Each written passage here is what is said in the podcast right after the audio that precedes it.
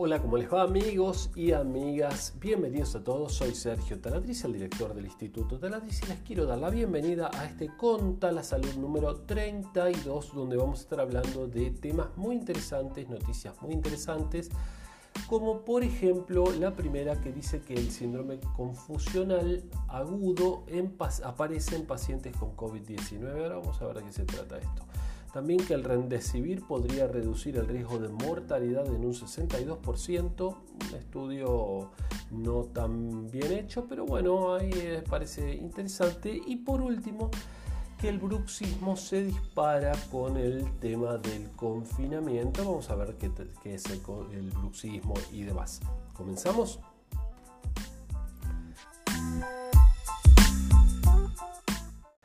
Síndrome confusional agudo en pacientes con COVID-19. Bueno, a ver, esto es un problema que aparentemente eh, no sabemos mucho del COVID-19 todavía. A ver, o de la COVID-19. Ni siquiera ahí tengo la confusión de cómo. Acuérdense que es la COVID-19, ¿sí? Que es una, un acrónimo de eh, Coronavirus Disease 2019, enfermedad de coronavirus 19, y por eso es la COVID, porque es la enfermedad. Bueno, em, la cuestión es que no sabemos, como les decía mucho, no sabemos todavía, hay una avalancha de estudios científicos, se está estudiando en todo el mundo, eh, miles y miles de científicos la están estudiando en todo el mundo, hay información que se comparte y, nunca en la historia de la humanidad se estudió tanto y en tan poco tiempo y se avanza tan rápido para eh, combatir una nueva enfermedad, pero el tema es que es nueva y es muy contagiosa y es bastante peligrosa y bueno, ya sabemos todo lo que está pasando con esto, ¿no? Bueno, la cuestión es que no sabemos todavía las posibles consecuencias que pueda traer la enfermedad. Uno se puede curar, pasó, pero no sabemos qué consecuencias eh, quedan. Ya hablamos en otros capítulos de eh, síndrome de Kawasaki en niños, podría llegar a aparecer, podría llegar a aparecer trombosis, aumento de eh, accidentes cerebrovasculares y otra cuestión que puede llegar a pasar es esto del síndrome o síndrome, síndrome, vamos a decir, pero se puede decir de las dos maneras, confusional agudo en pacientes que lo hayan cursado, ¿no?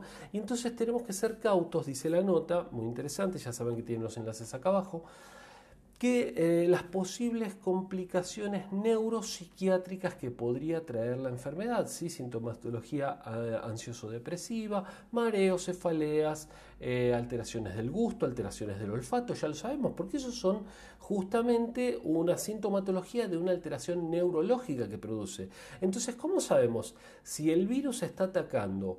Los receptores eh, o los nervios que tienen que ver con el sentido del olfato. ¿Cómo sabemos que no está atacando también a otros, otras estructuras del cerebro? ¿Se entiende? ¿Hay que preocuparse? Sí. ¿Hay que tener miedo?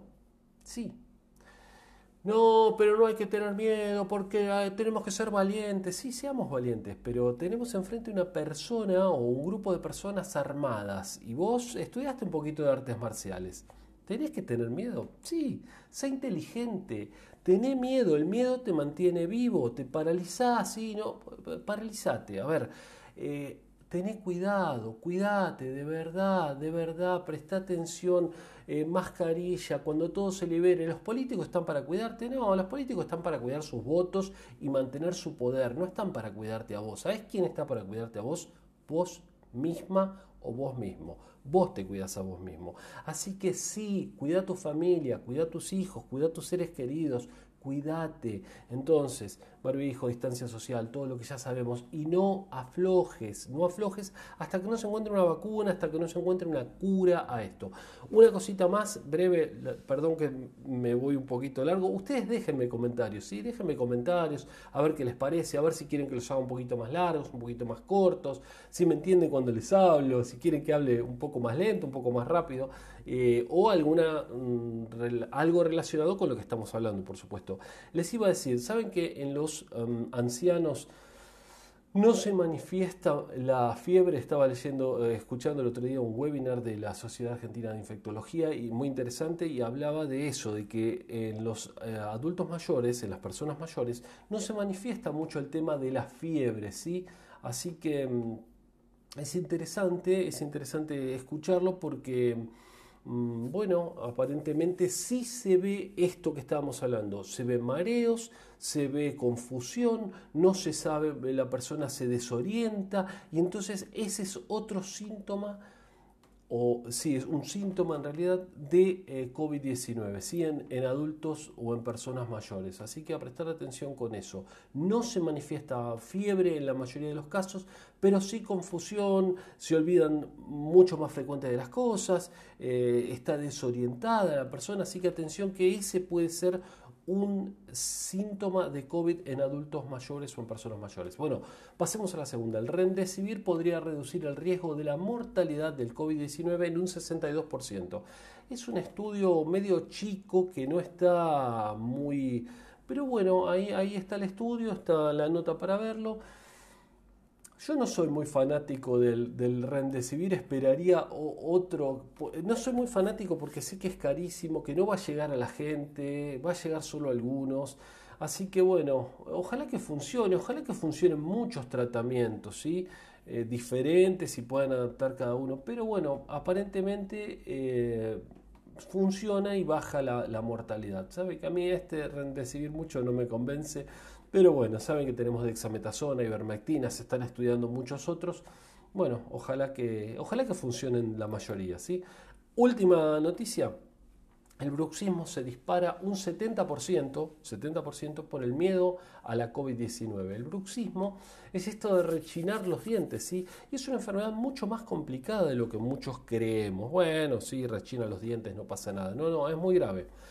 ¿Por qué? Bueno, primero se desgastan las piezas dentales, pero además se desgasta la articulación de la mandíbula, hay muchos problemas, hay problemas en el cuello, em, entonces hay que, hay que tratarla, ¿sí? Se venden unas almohadillas, tienen que tratarlo con el médico, unas eh, almohadillas amortiguadoras que se utilizan durante la noche, entonces amortiguan un diente contra el otro.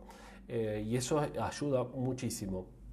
Se desgasta la mandíbula eh, se puede trabar la mandíbula, puede haber imposibilidad de abrir la boca, hay que tratarlo con inyecciones, por ejemplo, de Botox, que el Botox lo que hace es eh, cortar, el Botox funciona en la placa mioneural o neuromuscular, eh, por eso se usa también para las arrugas, porque los nervios hacen que los músculos se contraigan. Entonces al contraerse, eso está genial para, para para poder mover los brazos y, todo, pero en la cara, por ejemplo, arrugan un poquito la piel, entonces se inyectan Botox, tac, se pierde esa conexión y la cara queda eh, totalmente lisa.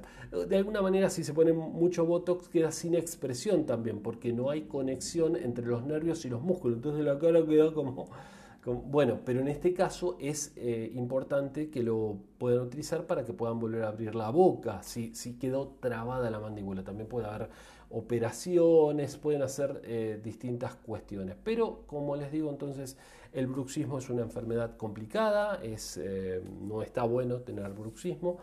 Y el tema de la pandemia, como, como vimos entre, entre sus otros aspectos más relacionados con la depresión, miedo, angustia y demás, ha hecho que el bruxismo aumente en un 70% las consultas que todavía está con el aislamiento, o sea que cuando termine el aislamiento tal vez sean muchas más las consultas por esta cuestión del bruxismo. Así que si lo padecen, háganse ver cuando puedan, porque no es algo menor, ¿sí?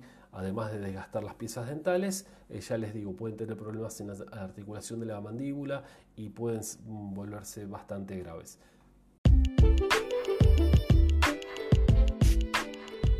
Gente, muchas gracias por habernos escuchado. Síganos en las redes sociales. Instituto Taladriz, contra la salud, también pueden entrar a nuestra web para ver nuestros cursos www.institutotaladriz.com o .com.ar también, eh, cualquiera de las dos. Y bueno, nos estamos viendo mañana si ustedes quieren. Chao, hasta mañana.